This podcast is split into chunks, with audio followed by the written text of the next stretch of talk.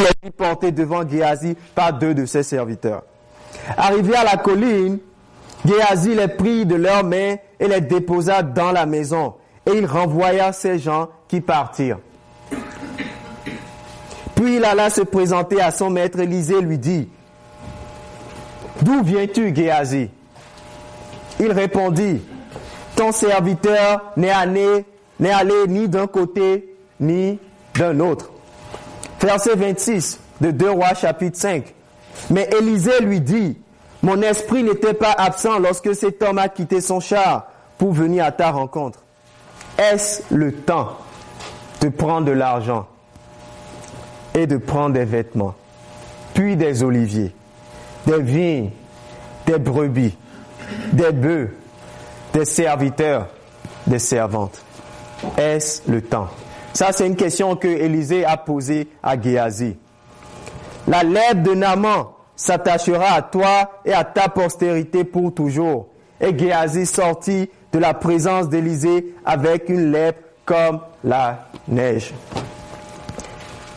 Si certains d'entre vous ont lu l'histoire de deux rois, précisément cette histoire, cette, cette, euh, cette action qui se déroule en Géasi Naman, précédemment, quelques versets plus tôt, Naman avait la lèpre. Et une jeune fille qu'il a pris captive a, recommandé à sa femme de lui dire d'aller voir le prophète en Israël, qui va le guérir de sa lèpre. Et si vous vous rappelez de l'histoire, Naaman est parti, euh, il est venu vers Élisée. Élisée lui a dit d'aller se plonger dans le Jordan, dans le Jourdain. J'ai le mot en anglais. Combien de fois? Sept fois. Et quelle était la, réponse de Naaman? Il a dit, n'a-t-il pas des rivières plus belles que le Jourdain? Et tu me dis d'aller me baigner dans la rivière, dans le Jourdain cette fois. Mais malgré cela, Naaman a accepté sous le conseil de ceux qui l'accompagnaient d'aller le faire. Et quand il a, il, s'est trempé dans le Jourdain, aussi sale que le Jourdain pouvait être, quand il est sorti du Jourdain, sa peau était douce, comme celle d'un bébé. Et euh, Naaman est reparti content. Il a reconnu qu'il y avait un Dieu en Israël. Et dans cette histoire, Géasi, qui, est serviteur d'Élysée, a été témoin de tout cela. Il a vu cette transformation que Naaman a expérimentée.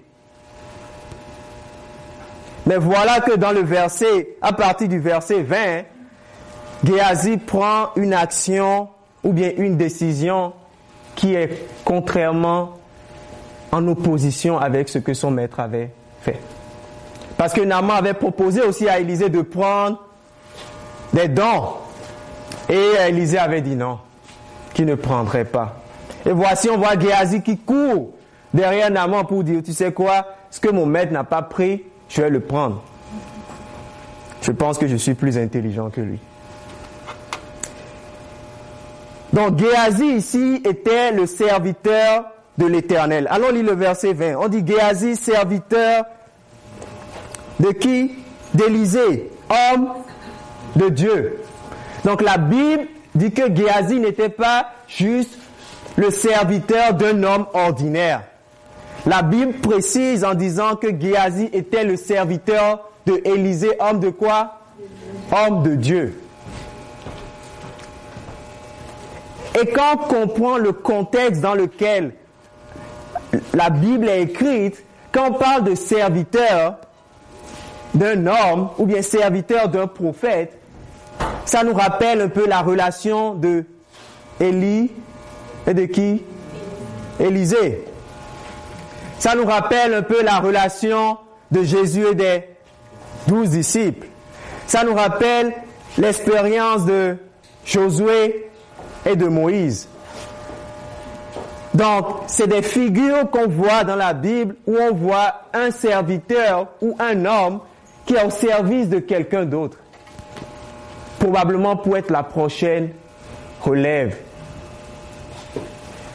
Et de la même manière que Élisée a pris la suite de Élie, peut-être que Géasi était préparé, ou bien serait le prochain Élisée. Et euh, le nom de Géasi veut dire vallée de vision. Donc même son nom peut-être le prédisposait à être visionnaire. Mais voilà que Géasi, la vie de Géasi prend une autre tournure. Donc Géasi avait un poste privilégié auprès d'Élisée. Même les fils de prophètes n'avaient pas ce privilège-là d'être avec, avec Élisée tout le temps. Il est supposé être un adorateur du vrai Dieu. Parce qu'on dit Géasi, serviteur de qui? Élisée, homme de Dieu. Il a été témoin de nombreux miracles faits par Élisée et il a vu la puissance de Dieu en action. Il a été les pieds et les mains d'Élisée. Il a été la voix d'Élisée. Mais il avait un problème de convoitise. Et finalement, quand on lit l'histoire de Géasi à la fin, dans le verset 27, la Bible nous dit que la lèvre de Naaman s'attachera à toi et la, ta postérité pour toujours. Et Géasi sortit de la présence d'Élisée avec une lèpre comme la neige. Et de l'autre côté, on a, cet homme qui s'appelle Naaman, qui lui aussi était chef de l'armée de Syrie. Et de la même manière que Géasi avait une relation très privilégiée avec Élisée, Naaman aussi avait une relation très privilégiée avec le roi de Syrie. Et quand on continue de faire un peu la biographie de, de Naaman, il était adorateur du faux Dieu qu'on appelait Rimon. Il avait, comme on le voit dans l'histoire, un problème d'orgueil et de quoi? Fierté. Parce qu'il disait, moi je vais aller me baigner dans le Jourdain. Et l'histoire nous dit dans Deux Rois, tout au début, dans le chapitre 5, qu'il était quoi? Qu'il était un lépreux. Mais à la fin de l'histoire, il a été guéri de la lèpre. La Bible, l'esprit de prophétie nous dit quelque chose que l'orgueil et la convoitise sont deux péchés qui sont particulièrement offensifs à Dieu. L'orgueil et la convoitise sont deux péchés qui sont particulièrement offensifs à Dieu.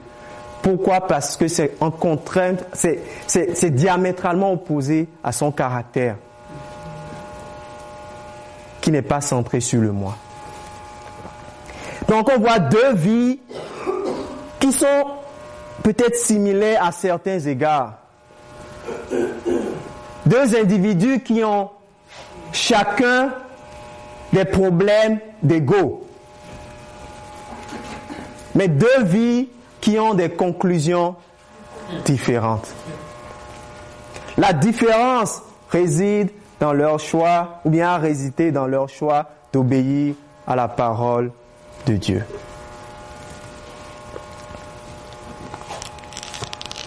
Dans témoignage pour l'Église, page 88, paragraphe 5, la servante de Dieu nous dit, la volonté est la puissance qui gouverne la nature humaine. Si la volonté s'exerce dans la direction du bien, tout le reste de l'être suivra son orientation. La volonté n'est pas le goût ou le penchant, mais c'est le choix, le pouvoir de décision. La puissance absolue, absolue qui amène les hommes à obéir ou à désobéir à Dieu. Donc ici, on voit l'expérience de Géasi et de Naaman qui, dans leur marche, l'un qui était adorateur du faux Dieu, l'autre qui était, qui avait beaucoup de privilèges. Imaginez d'être le serviteur du seul prophète en Israël. Tout était là, tout était préparé pour lui, les talents étaient là, tout était à sa disposition pour avoir une fin radieuse. Mais les deux ont choisi différemment. Et leur choix a impacté leur vie. Le titre de notre sermon, c'est Est-ce le temps? Si on lit le verset 20 du chapitre 5, on dit Géasi, serviteur d'Élysée, homme de Dieu, se dit en lui-même. Donc quand il se dit en lui-même, ça, ça débute où? Ça débute dans son cœur. Donc Élisée n'est pas là pour... Euh, pour oui, Dieu a révélé à Élisée par la suite ce qui s'est passé avec Géasi. Mais là, on voit que c'est quelque chose de d'interne il dit en lui-même, voici mon maître aménagé Naman, voici mon maître aménagé Naman, ce Syrien en n'acceptant pas de sa main ce qu'il avait apporté. L'Éternel est vivant. Il prononce même le nom de l'Éternel en disant qu'il est vivant. Où est-ce que le péché nous fait? Le péché nous fait penser qu'on est plus euh, intelligent que Dieu. Hein? Je, vais courir après lui et j'en obtiendrai quelque chose. Donc il s'est dit en lui, mais regarde, Élisée ne l'a pas fait. Moi, dans mon cœur, je choisis de le faire. Et Géasi courut.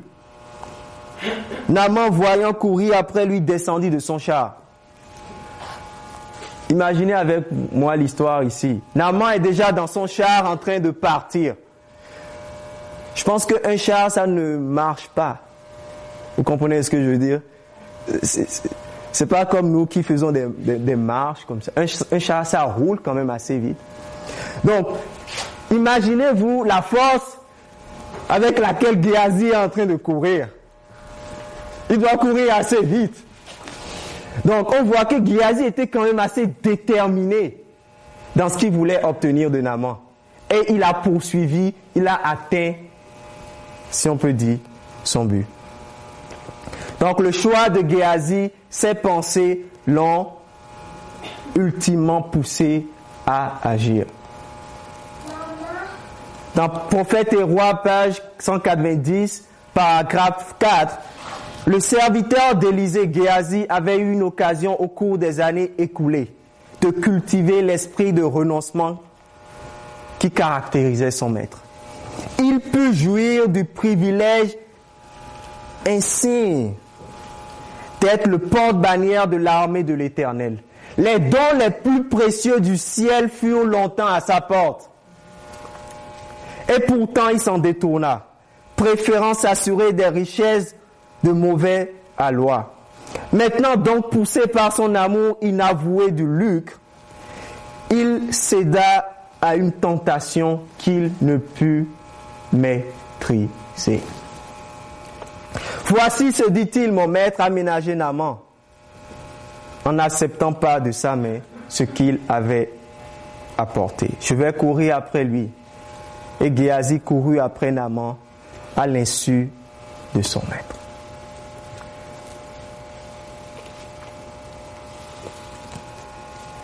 En pensant à cette histoire, si vous voyez l'expérience de Géasi, pendant plusieurs années, c'était un problème qu'il avait. Pendant plusieurs années, les possibilités lui étaient données d'avoir la victoire sur ce défaut de caractère qu'il avait. Mais peut-être pendant plusieurs années, il les a mis de côté. Il n'a pas fait face à cela. Est-ce que vous connaissez l'expression de l'éléphant dans la chambre? The elephant in the room. Ce concept dit que un éléphant, c'est immense, right? Si on met un éléphant ici, personne ne va, c'est pas une fourmi, tout le monde va le remarquer.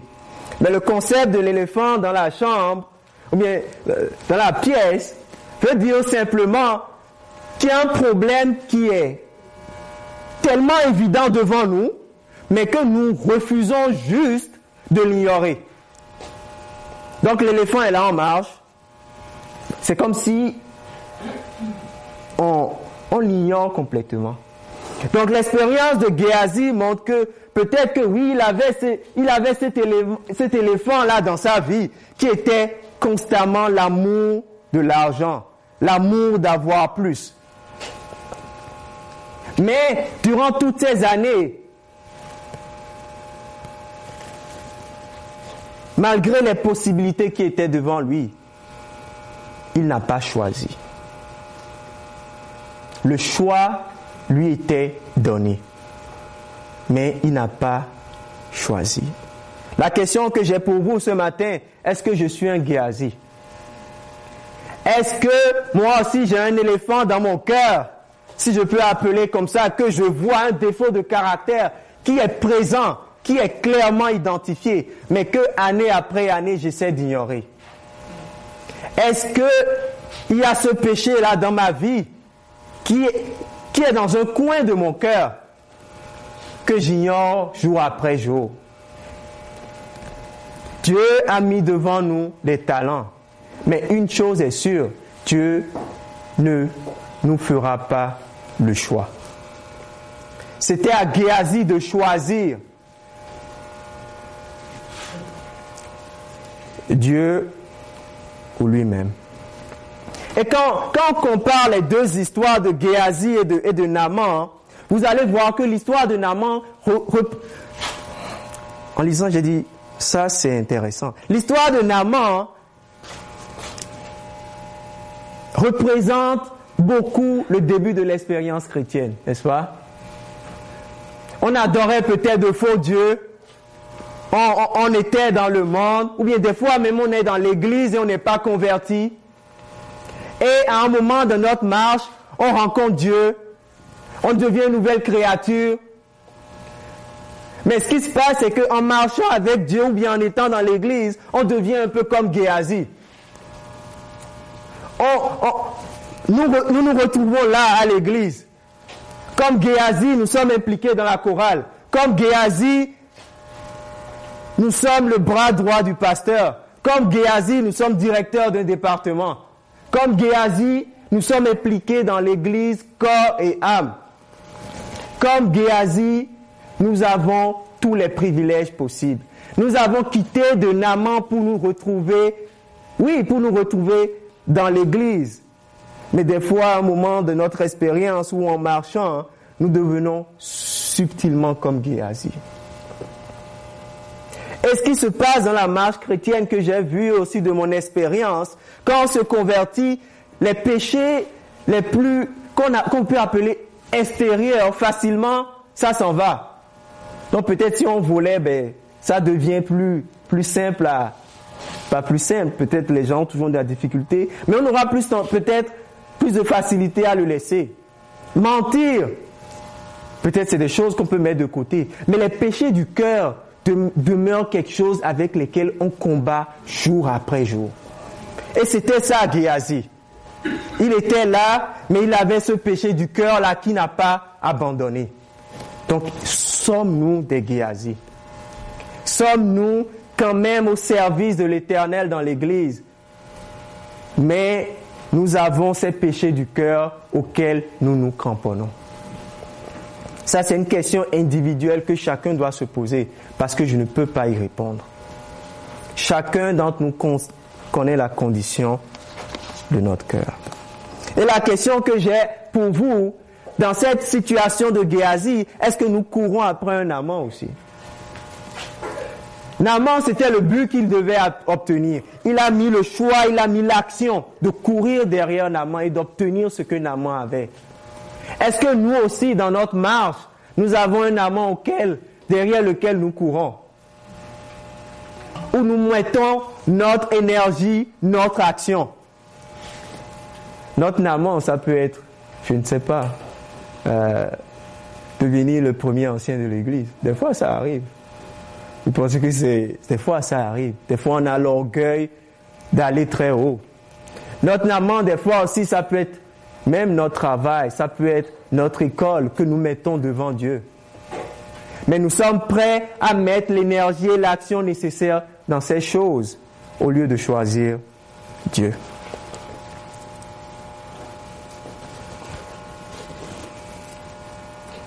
L'expérience de tout chrétien a montré que euh, des fois on trouve ça difficile de refléter le caractère de Christ. Des fois on s'assoit, on se dit mais c'est comme si c'est mission impossible. Bien, vous êtes, bien, je suis le seul à penser comme ça.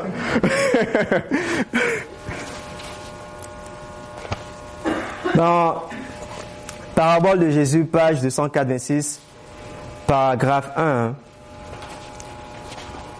le Christ n'a jamais déclaré qu'il était facile d'atteindre à la perfection morale. Il n'a jamais dit ça.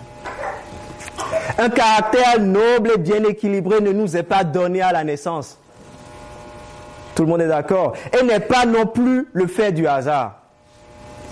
On l'acquiert par des efforts individuels en vertu des mérites et de la grâce du Christ. Dieu nous accorde les facultés, les talents, à nous de former notre caractère. Quand j'ai lu ça, j'ai dit, waouh, qu'est-ce que moi je fais là-dedans? Je pensais que Dieu allait tout faire, je reste comme ça, et euh, c'est tout. Mais elle nous dit à nous de former notre caractère.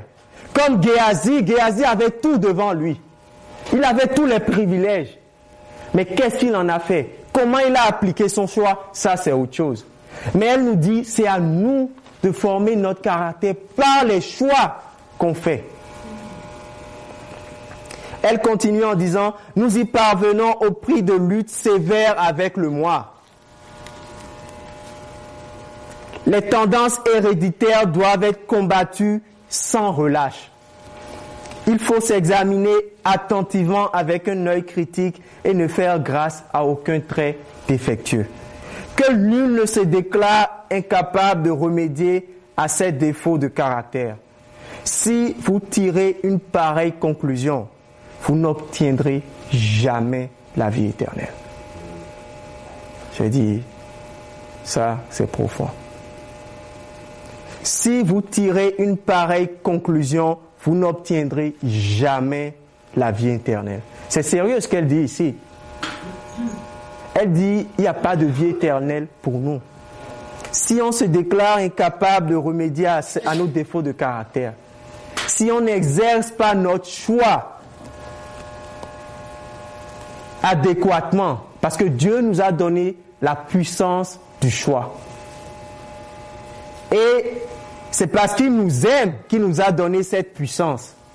Et c'est parce qu'il nous aime qu'il nous permet de choisir soit lui, soit les choses de ce monde ou l'ennemi. Et tant que nous n'exerçons pas ce choix, et nous pensons que nous restons dans la vallée de l'indécision, vous savez quoi, vous choisissez pareil.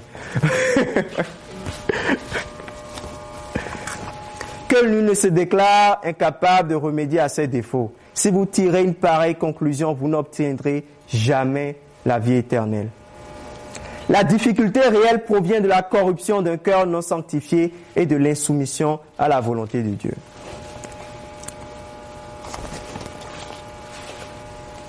Comme je disais tantôt, ce qui est très difficile et des fois même en discutant avec de nombreuses personnes, la ligne de démarcation entre le choix que nous avons et la justification par les yeux, elle est fine pour certaines personnes. Parce que, et pour moi aussi, parce qu'on se dit, mais si je choisis telle chose, n'est-ce pas en train juste de me justifier par moi-même? Et finalement je travaille pour, en tout cas, je pour mon propre salut dans le fond. Je vous invite à ouvrir le livre de Jacques, verset 1, chapitre 1, verset 17. Jacques, chapitre 1, verset 17. Comme vous voyez, le, la discussion de ce matin tourne autour du choix. Jacques, chapitre 1, verset 17. Si quelqu'un est là, s'il vous plaît, vous pouvez le lire dans l'Assemblée. Jacques, chapitre 1, verset 17. Toute grâce excellente et tout don parfait descendent d'en haut, du Père des Lumières, chez lequel il n'y a ni changement, ni ombre de variation. Parfait. Maintenant, on va lire Philippiens 2, verset 12 à 13. Et on va combiner les deux. Philippiens 2, verset 12 à 13. Je vais lire. Ainsi, mes bien-aimés, comme vous avez toujours obéi, travaillez à votre salut avec crainte et tremblement. Donc la Bible dit travailler à votre salut. Non seulement comme en ma présence, mais bien plus encore maintenant que je suis absent. Car c'est Dieu qui produit en vous le quoi, le vouloir et le faire selon son bon plaisir. Donc, même le désir de faire le bien, même le vouloir de faire le bien, ça vient de Dieu. C'est pourquoi Jacques dit toute grâce excellente et tout parfait don descend d'en haut. Mais là où nous rentrons dans l'équation, c'est qu'est-ce que nous répondons à ce vouloir et à ce faire-là que Dieu est en train de mettre dans notre cœur. C'est là où nous rentrons dans l'équation. Donc nous avons soit le choix de dire non, ce que tu m'inspires à faire, je ne le veux pas. Ou soit de dire oui, je vais marcher dans la voie que tu es en train de me montrer. Et c'est à ce moment précis-là que notre choix s'exerce. Et c'est pourquoi Dieu nous a donné à chacun la puissance du choix, qui peut soit nous emmener, comme Géasi, avoir la lèvre qui est le péché éternellement, donc ça veut dire perdre la vie éternelle, ou être comme Naman, d'être une nouvelle créature. Autant Naman et Géasi ont choisi. Toujours dans le témoignage pour l'Église, la page 88, paragraphe 3, elle dit Dieu nous a donné la faculté de choisir. Il n'est pas en notre pouvoir de changer nos cœurs ni de dominer nos pensées, nos impulsions et nos affections. Il n'est pas en notre propre pouvoir. Nous ne pouvons nous purifier, nous rendre dignes de servir Dieu. Mais il nous est possible de prendre la résolution de le servir et de lui soumettre notre volonté. Il nous est donné, il nous est possible de prendre la résolution de le servir et de lui soumettre notre volonté. Donc en réalité, le plan du salut, oui, c'est Dieu qui le fait. C'est Dieu qui est à la base de toutes ces bonnes volonté, le vouloir et le faire. C'est Dieu qui nous le met dans notre cœur. La question maintenant et la réponse de notre part, c'est est-ce que nous acceptons ou pas? Il nous est possible de prendre la résolution de le servir ou et de lui soumettre notre volonté. Dans le verset 27 de, de, de 2 Rois chapitre 5, on va aller là-bas rapidement et euh, on va tirer vers, vers notre conclusion. 2 Rois chapitre 5. On va voir, quand on lit le verset 27, on dit que la lèvre de Naman s'attachera à toi et à ta postérité pour toujours. Donc c'est comme si ce qui est arrivé à Géasi, ce choix qu'il a fait, c'est comme si sa probation s'était fermée.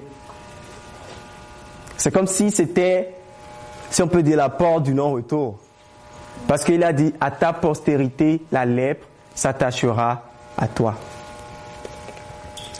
Et je me suis dit, en pensant à l'histoire de Géasi, peut-être que nous aussi, peut-être que Géasi, dans son expérience, il s'est dit, comme moi, par rapport au péché, aujourd'hui je vais le faire, je vais me je vais expérimenter la repentance aujourd'hui et possiblement que demain, ça va être la dernière fois que je vais le faire. Qui n'a pas fait cette prière-là? On se met sur ses genoux, dit Seigneur, c'est la dernière fois, je te promets. On se lève de la prière, on sort de la porte, on retombe. Et, mais on vient juste de dire que c'est la dernière fois. On vient juste de dire que je ne vais plus jamais le faire. Donc Géasi peut-être s'est dit, mais cette fois-ci, attends, je vais avoir quelque chose de Naman. Mais au nom de l'Éternel, je vais courir, je vais l'avoir, mais ça va être la dernière fois. Après cela, c'est quoi? Je vais laisser. Je vais prier plus, je vais prier plus fort, je vais lire plus ma Bible. Mais il ne pensait pas que c'était sa dernière chance. Et très souvent, nous, avec le péché, nous, nous prenons ce risque-là, où nous nous disons peut-être une dernière fois, et après, on va y remédier. Mais aucun d'entre nous n'est capable de prédire si demain matin nous allons nous réveiller. Aucun d'entre nous n'est capable de prédire si demain matin je sors et je ne me fais pas renverser par une auto. Et la dernière chose sur laquelle nous allons finir notre vie, c'est un péché. Alors, si c'est le cas, pourquoi alors continuer de perpétuer, de se donner une chance de choisir le péché? Ainsi, des actes souvent répétés engendrent des habitudes. Celles-ci façonnent le caractère. Et le caractère, à son tour, fixe notre destinée pour le temps présent et pour l'éternité. Donc le fait qu'on choisisse le péché aujourd'hui nous donne plus de probabilité pour choisir le péché demain. Parce qu'on consolide. Oh. Parce que justement, on consolide le fait que nous allons choisir encore le péché. Les actes souvent répétés engendrent des habitudes. Les habitudes façonnent le caractère. Le caractère, à son tour, fixe notre destinée pour le temps présent et pour l'éternité. La question pour nous ce matin, comme Élisée a demandé à Géasi, est-ce le temps? Élisée lui a dit, est-ce le temps vraiment de courir derrière Naman pour aller prendre des habits? Est-ce le temps de vouloir des serviteurs? Est-ce le temps de vouloir acheter des palmiers? Et Dieu nous dit aujourd'hui, est-ce vraiment le temps de continuer à s'accrocher à nos péchés? Est-ce le temps de dire une dernière fois, ce sera la dernière fois? Et l'histoire de Géasi nous montre que ce n'est vraiment pas le temps parce que peut-être que ce moment-là, ce sera notre dernière chance. Et pour finir, dans le message, pour finir, message pour la jeunesse, euh, page 94, paragraphe 4. Elle dit, gardez-vous de négliger la prière et l'étude de la parole de Dieu. Elle constitue vos armes contre celui qui peut entraver vos progrès vers le ciel. Une première négligence dans la prière, dans l'étude de la Bible en facilite une seconde. Résister une première fois aux appels de l'esprit, c'est se, se, préparer à une résister une seconde fois. C'est ainsi que le cœur s'endurcit et que la conscience se cautérise. D'autre part, toute résistance à la tentation rend la résistance plus facile. Tout renoncement rend l'abnégation plus aisée. Chaque victoire en prépare une autre. Chaque effort pour résister à la tentation, chaque acte de renoncement, chaque victoire sur le péché est une semence de vie éternelle. Donc autant que les bonnes actions, les bons choix renforcent en faire une autre, autant les mauvaises nous poussent à en faire de mauvaises. Si on néglige la prière et l'étude de la parole aujourd'hui, ça veut dire que demain, il y a plus de chances que nous négligeons encore la prière et l'étude de la parole. Et chers amis, c'est ce choix que Dieu nous donne.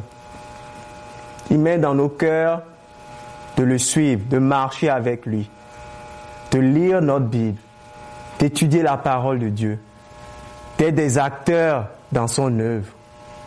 Et à chaque fois que nous répondons à cet appel, ça nous prédispose à aller encore plus haut, de grâce en grâce.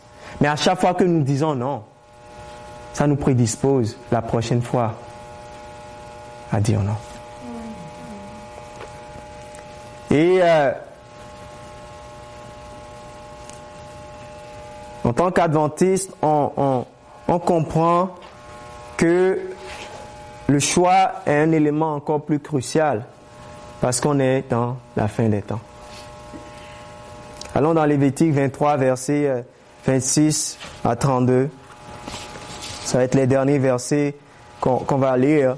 Lévitique 23, versets 26 à 32. Et euh,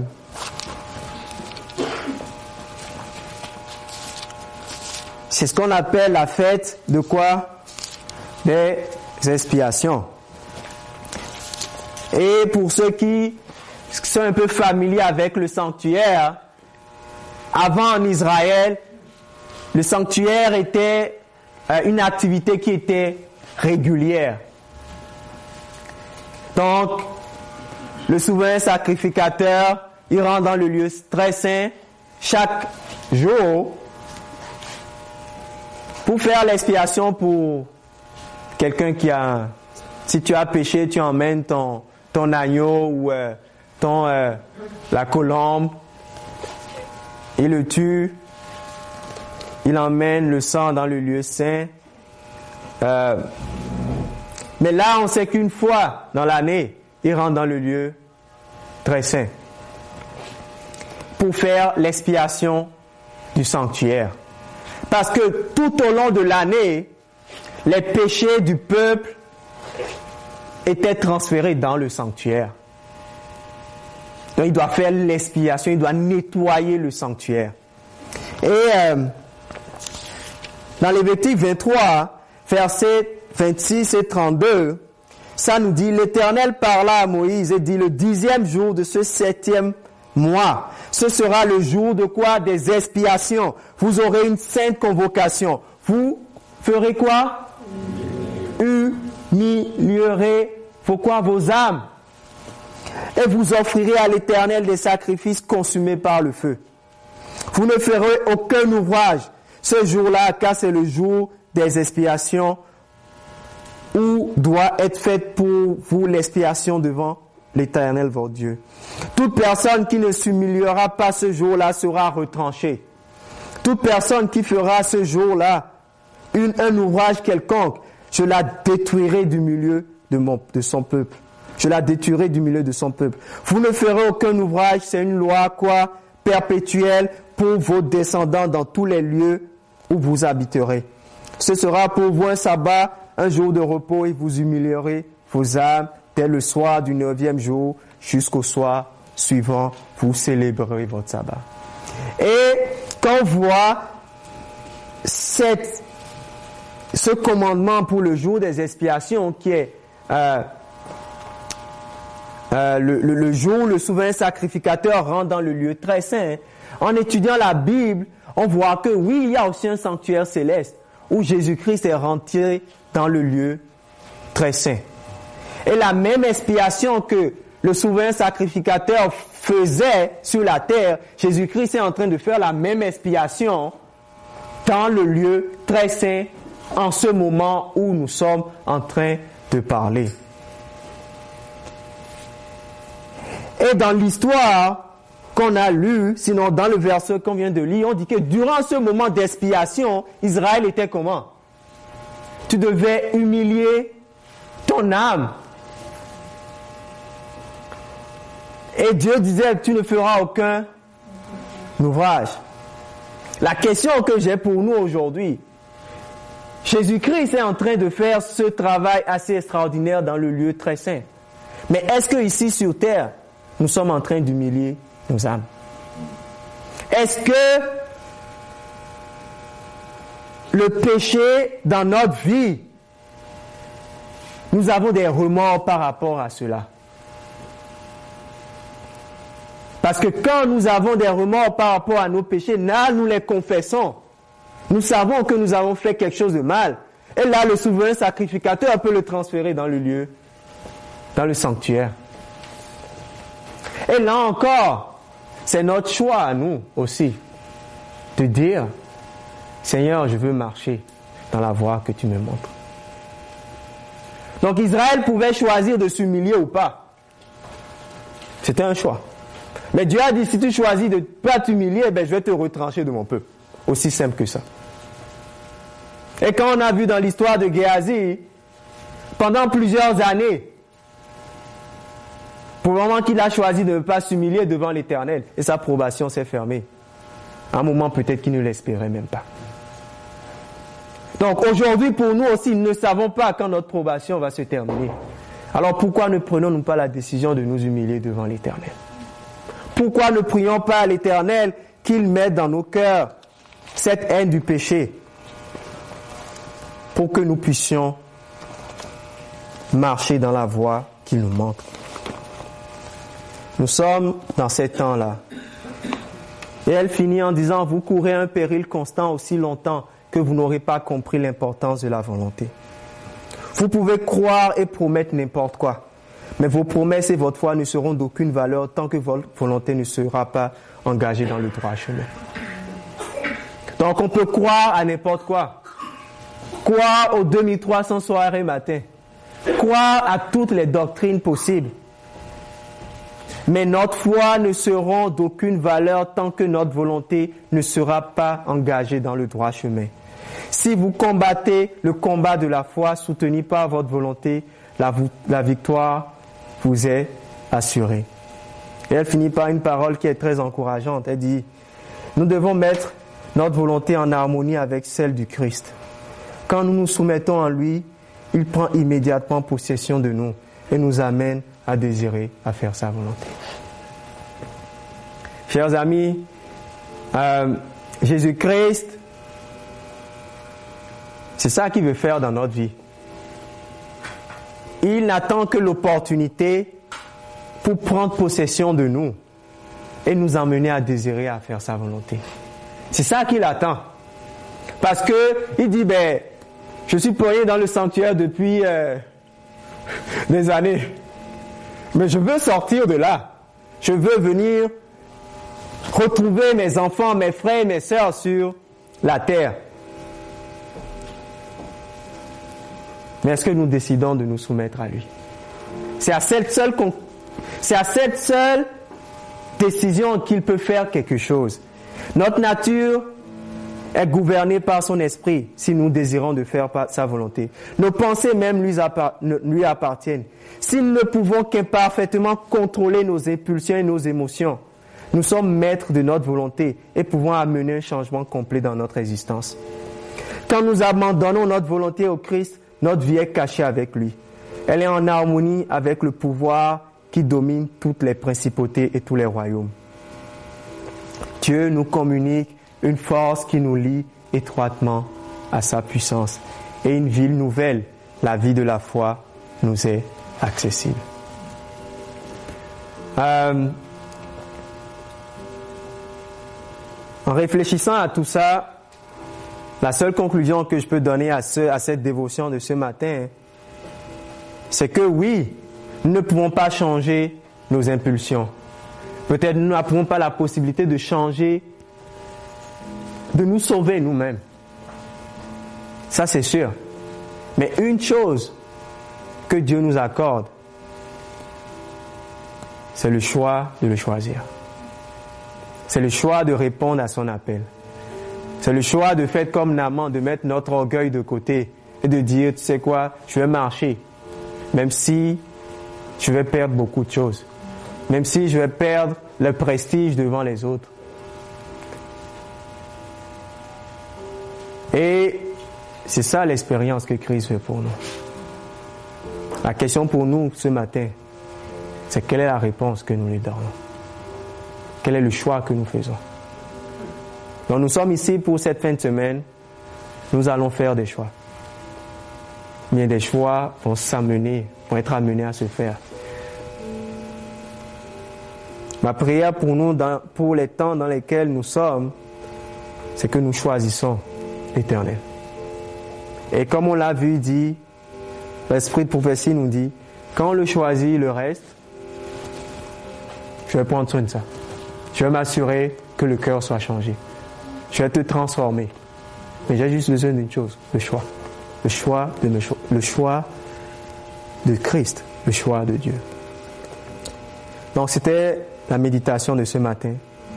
Je vais vous inviter à vous mettre en groupe de deux et euh, à prier par rapport à ce que nous avons entendu. Pour que même quand les décisions vont être difficiles par rapport à certains choix que nous allons faire, que nous ayons la conviction de les faire. Et que nous ne lâchons pas dans cette couche chrétienne dans laquelle nous sommes embarqués. Amen.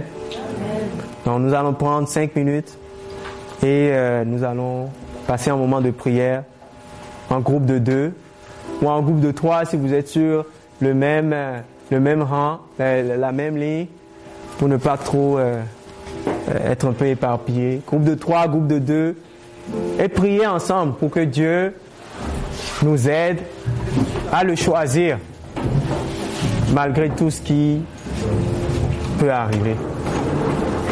Et après, je vais conclure avec une prière finale.